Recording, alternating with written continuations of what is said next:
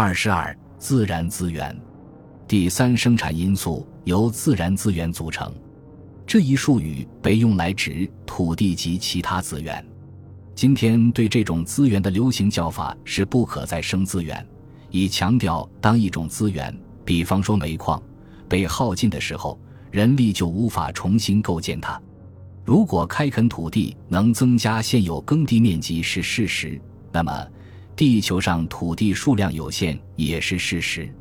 在前工业化的欧洲，最好的自然资源是土地。在马尔萨斯和李加图时期。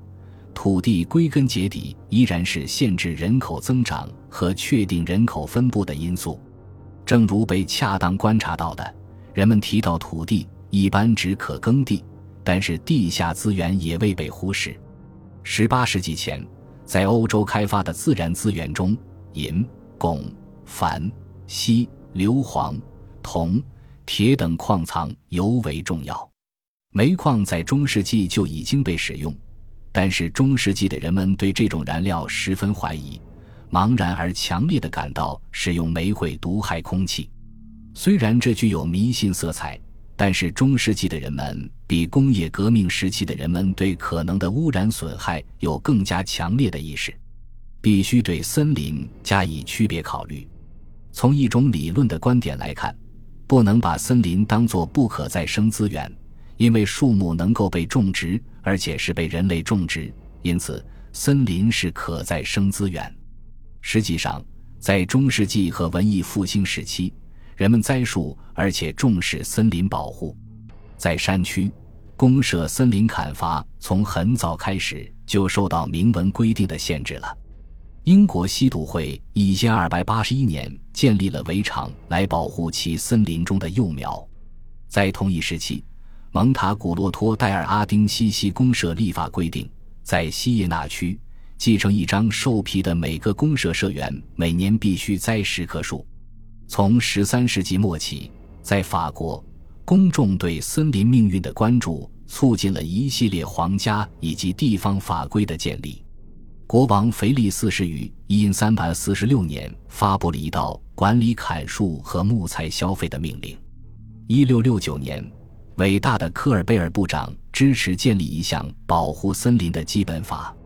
在哈布斯堡领地，皇帝费迪南一世在1557年发布了一道有关森林问题的总命令，设立了皇家和帝国森林总管这一职务，负责皇帝所有世袭领地上的森林。人们可以感觉到，地方农业单位有同样的担忧。17世纪。有关卡法吉奥利的美第奇农场的继续，明确规定每十年只能在森林中伐木一次。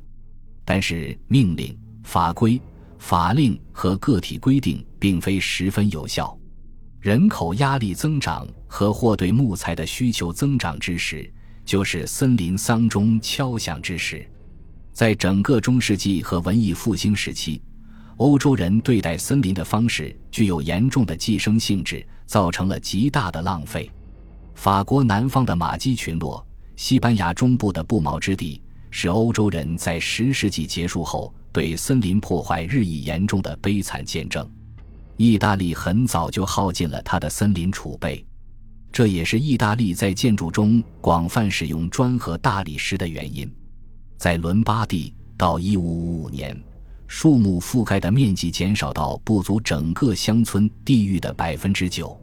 一五零零年，森林面积占法国领土的百分之三十三，而到了一六五零年，大约只占百分之二十五。与此同时，森林质量也出现了明显的恶化。出于我们下面要分析的原因，在十六和十七世纪，英国为大规模毁坏森林提供了最坏的样本。十九世纪初。欧洲森林面积减少到表二点二零所示的水平。前工业化经济的主要瓶颈在于其受到严格限制的能源供给。除了人力劳动以外的主要能源是植物和动物，这一事实对任何具体的农业社会扩张的可能性都是一种限制。限制因素仍然是植物生长和动物喂养所依赖的土地的供给。从洪荒时代以来。帆船就是人类有能力掌控水上风能，这一事实为希腊和腓尼基等民族带来了福气，使他们能轻而易举地在海上航行。